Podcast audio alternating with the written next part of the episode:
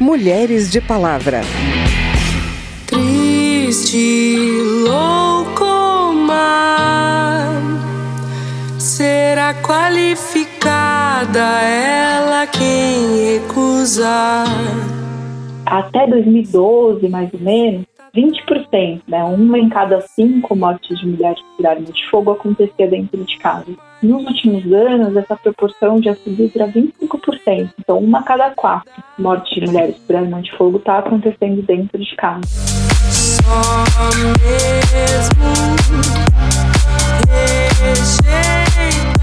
Desde janeiro, o governo mantém uma campanha de desarmamento e faz um esforço para recadastrar as armas que estão com a população civil. Até março, mais de 820 mil armamentos já integravam os bancos de dados do SINARME, o Sistema Nacional de Armas. Em janeiro, um decreto suspendeu o registro para a aquisição de armas de uso restrito e reduziu de seis para três a quantidade de armas permitidas para o cidadão comum. No início do ano, ao tomar posse, a ministra das Mulheres, Aparecida Gonçalves, que é uma especialista em questões de gênero, afirmou que para combater o feminicídio é preciso repensar a posse de armas pelos cidadãos. E é por isso que esse tema interessa especialmente às mulheres. Eu sou Vera Morgado e te convido a me acompanhar a partir de agora. Que o homem não te define,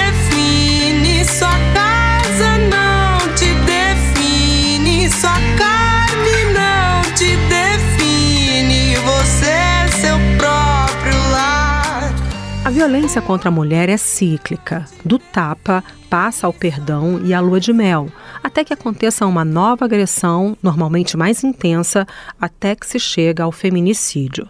Sair desse ciclo com vida é difícil. Com ajuda, muitas mulheres conseguem, mas quando há presença de armas de fogo, isso se torna quase impossível. Para alertar sobre a insegurança gerada nas mulheres pelo armamento da população civil, a ONG CEPIA, Cidadania, Estudo, Pesquisa, Informação e Ação, lançou o vídeo Mais Armas, Mais Feminicídios. A repórter Verônica Lima conversou com especialistas que afirmam um revólver em casa pode levar à escalada da violência doméstica.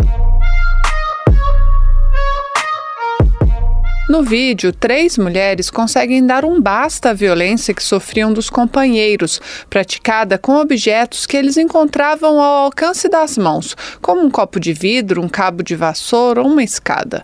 A quarta mulher, que ainda não havia sofrido nenhuma agressão do marido, não tem a mesma sorte. A primeira agressão foi também a última, pois a arma que ele tinha ao seu alcance era um revólver.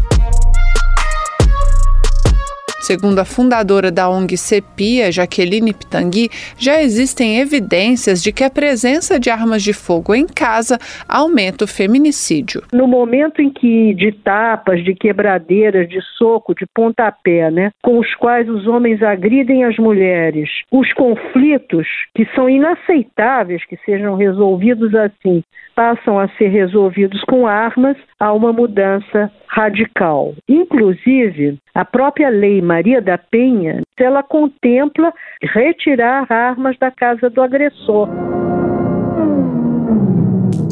Pela Lei Maria da Penha, quando a mulher vai a uma delegacia registrar o boletim de ocorrência, o delegado tem o dever de perguntar se o agressor tem acesso à arma de fogo. Se ele tiver, a autoridade pode pedir a apreensão imediata dessa arma, seja ela legal ou não. Essa é uma medida pouco conhecida, mas muito importante, pois mesmo quando a arma não é usada, ela intimida a mulher que sabe que o companheiro violento tem aquela arma à mão e por isso isso, muitas vezes, a vítima de violência acaba não fazendo a denúncia. Quem explica é a Natália Polak, do Instituto Sol da Paz. Ela afirma ainda que a arma não é um instrumento eficiente de legítima defesa em nenhuma situação. As pessoas têm nesse imaginário de que ah, eu vou ser vítima de um crime quando eu estou aqui alerta com a arma no coldre, pronta para ser sacada e conseguir atirar e resolver isso em dois segundos. A gente sabe que isso não é verdade, né? No geral, os assaltantes as pessoas que estão fazendo o ataque, elas esperam a vítima estar distraída. Então você vai ser vítima de um crime quando você está no carro com os filhos, quando você está no sofá assistindo televisão, quando você está dormindo à noite na sua casa. E aí aqueles, sei lá, 5, 10, 15 segundos que seja que você precisa para alcançar a arma, destravar, municiar e fazer o disparo, o, o agressor já disparou com você. Natália confirma que há várias pesquisas, tanto no Brasil quanto no exterior, que indicam a relação entre mais armas em casa e mais violência contra a mulher. Dados do Ministério da Saúde, por exemplo, mostram que mais da metade das mortes violentas de mulheres acontece por armas de fogo. Tem aumentado a proporção dessas mortes que acontece dentro de casa, em comparação com as mortes que acontecem em via pública, né, em espaços públicos é, até 2012, mais ou menos, 20%, né, uma em cada cinco mortes de mulheres por arma de fogo acontecia dentro de casa. Nos últimos anos, essa proporção já subiu para 25%. Então, uma a cada quatro mortes de mulheres por arma de fogo está acontecendo dentro de casa. Desde 2019, diversos decretos e portarias foram editados para permitir a compra de mais armas e munições por civis e também de armas de calibres mais altos que têm maior potência e precisão. Além disso, alguns registros para a posse de arma de fogo foram relaxados, como a comprovação de efetiva necessidade. Muitas dessas normas estão sendo contestadas perante o Supremo Tribunal Federal, que em setembro de 2020 suspendeu algumas delas para prevenir prevenir a violência política durante as eleições. Jaqueline Pitangui, fundadora da ONG CEPIA, também cita resultados de uma pesquisa do Instituto Datafolha, divulgada em dezembro de 2018, indicando que 61% da população brasileira não quer armas em casa. Essa porcentagem ultrapassa os 70% no caso das mulheres. Da Rádio Câmara de Brasília, Verônica Lima. Jaqueline Pitangui, fundadora da ONG CEPIA, também cita resultados de uma pesquisa do Instituto Datafolha, divulgada em dezembro de 2018, indicando que 61% da população brasileira não querem armas em casa. Essa porcentagem ultrapassa os 70% no caso das mulheres. Dois estudos da Consultoria Legislativa da Câmara chamam a atenção para a importância de políticas públicas que garantam direitos das mulheres. Um deles detalha a busca da igualdade de gênero a partir do exame da legislação dos 27 países membros da União Europeia e como os exemplos de lá podem repercutir aqui no Brasil. O outro discute uma recomendação feita em 2022 pela Organização Mundial de Saúde sobre a possibilidade da interrupção voluntária da gravidez entre 12 e 18 semanas de gestação. A reportagem é de Cláudio Ferreira. A primeira pesquisa aproveita dados coletados por centenas de especialistas sobre as leis dos países da União Europeia em áreas como educação sexual, contracepção, violência contra a mulher, quotas e paridade na política.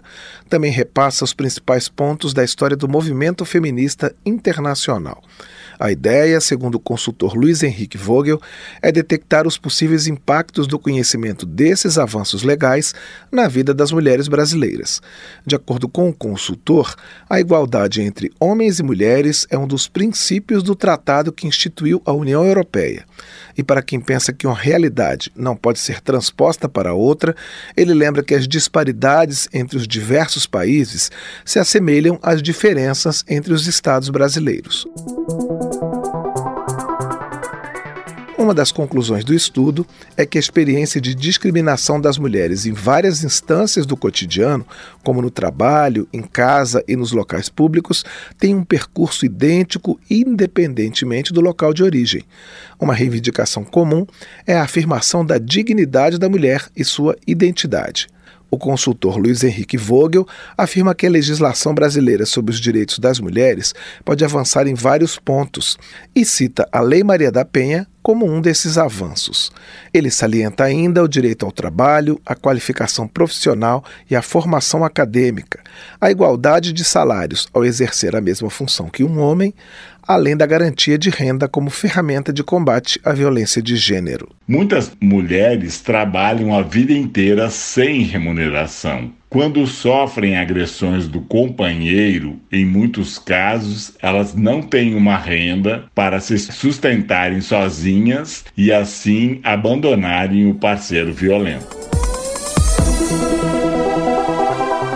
A pesquisa faz uma espécie de ranking, elegendo o país onde a legislação é mais avançada em cada tema.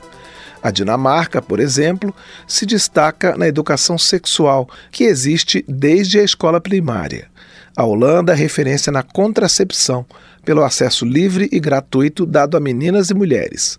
A Espanha fica em primeiro lugar no combate à violência contra a mulher, por sensibilizar as crianças desde cedo para o tema e ter medidas de urgência para a proteção das vítimas.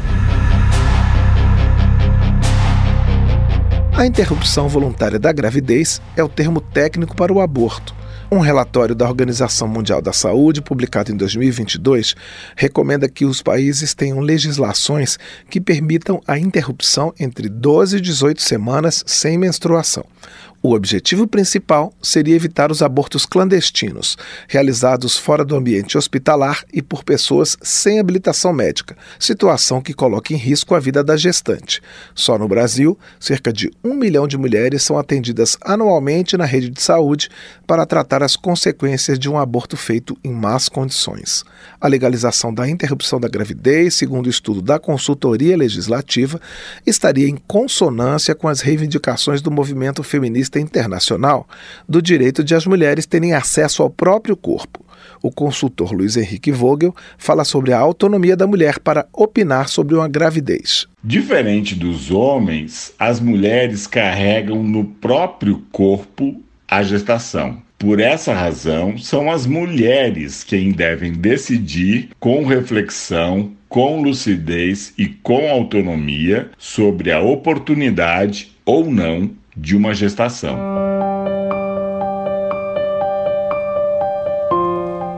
Mesmo com a recomendação da Organização Mundial da Saúde, uma mudança na lei brasileira não é fácil. Pela legislação nacional, atualmente a interrupção da gravidez só é permitida em três hipóteses: ameaça à vida da mulher, anencefalia fetal ou gestação resultante de estupro a discussão acalorada de um projeto chamado de Estatuto do Nascituro, que está na Câmara há 15 anos, mostra como o tema é polêmico. A proposta, que está sendo examinada junto com outros 21 projetos correlatos, estabelece direitos para a criança que ainda vai nascer, incluindo personalidade jurídica, e propõe, inclusive, eliminar as hipóteses de aborto legal. Parlamentares e representantes da sociedade civil, defensores e opositores da proposta se enfrentaram durante o exame do projeto na Comissão de Defesa dos Direitos da Mulher em dezembro do ano passado. Em uma das reuniões da comissão, o relator, deputado Emanuel Pinheiro Neto, do MDB do Mato Grosso, leu seu parecer. Um trecho do relatório coloca limites à autonomia da mulher de decidir sobre a gravidez. Ainda que tenha a mulher o direito à privacidade e autonomia, ninguém pode usar desses direitos para negar a vida de outra pessoa. Assim como a liberdade de expressão não autoriza a prática do racismo, nem o direito ao próprio corpo autoriza a venda de rins, não se pode conceber que a autonomia da vontade permita o assassinato. Por conta da polêmica em torno do projeto, houve obstrução por parte de alguns partidos e a votação foi adiada. A proposta do Estatuto do Nascituro já foi aprovada pela Comissão de Seguridade Social e Família da Câmara, que agora é a Comissão de Saúde, e também pela Comissão de Finanças e Tributação. Depois da Comissão da Mulher, o projeto ainda precisa passar pela Comissão de Constituição e Justiça antes de ser examinado pelo plenário. Da Rádio Câmara de Brasília, Cláudio Ferreira.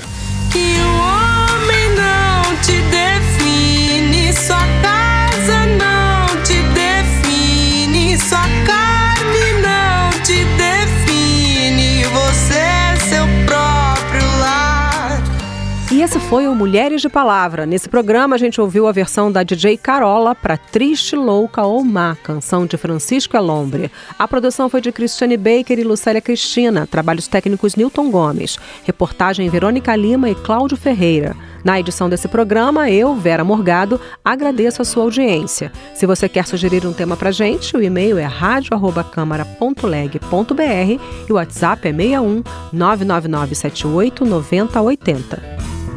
O Mulheres de Palavra é produzido pela Rádio Câmara e transmitido pelas rádios parceiras em todo o Brasil, como a Rádio Diamantina FM de Piritiba, na Bahia. Para conferir outras edições do programa, vai lá no site radio.câmara.leg.br ou no seu agregador de podcast preferido. Tchau, até a próxima. Mulheres de Palavra.